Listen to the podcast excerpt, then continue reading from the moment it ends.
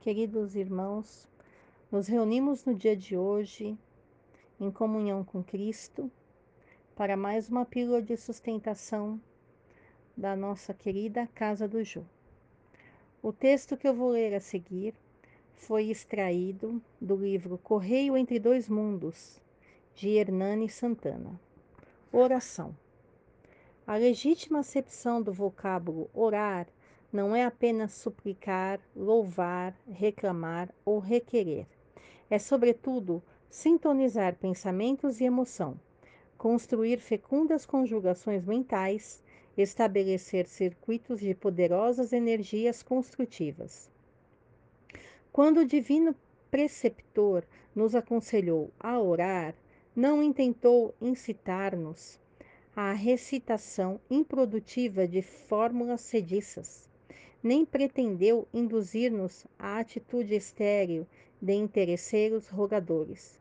Visou, isto sim, a nos fazer partícipes ativos da grande comunhão celeste, incentivando-nos a utilizar nossos poderes mentais para felizes contatos com as esferas mais altas, de onde emanam as luzes puras da virtude e da graça.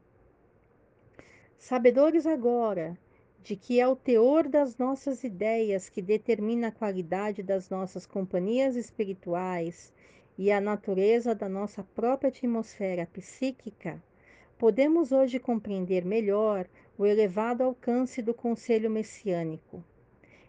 Em verdade, o ato de pensar já é em si mesmo uma prece, porque pensando, expedimos para fora de nós ondas de força mente elétrica carregadas de pericular magnetismo, que sensibilizam outras mentes ajustadas no mesmo plano de sentimentos e interesses.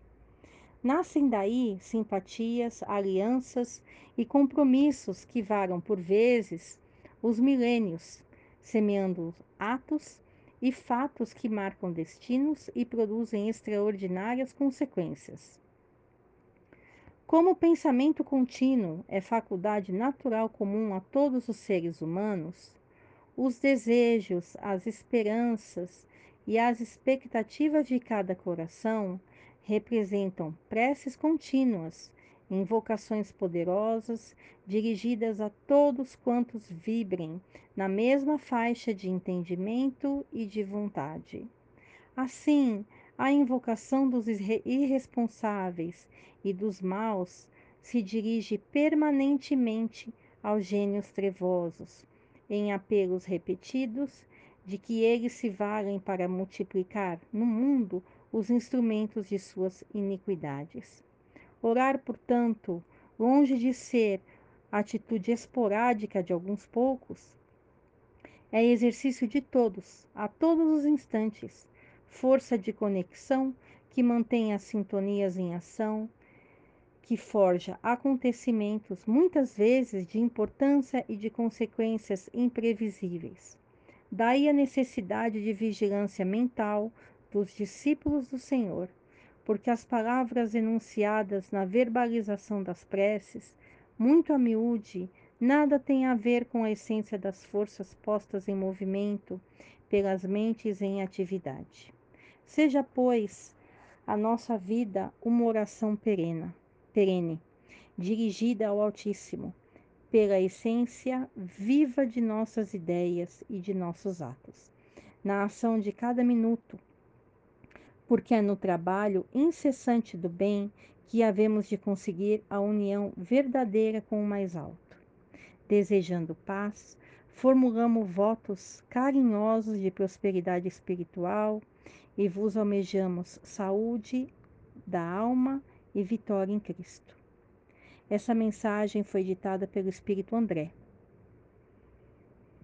Então, segundo meu entendimento aqui dessa mensagem, nós precisamos praticar o bem a todo momento e vivermos num estado permanente de oração.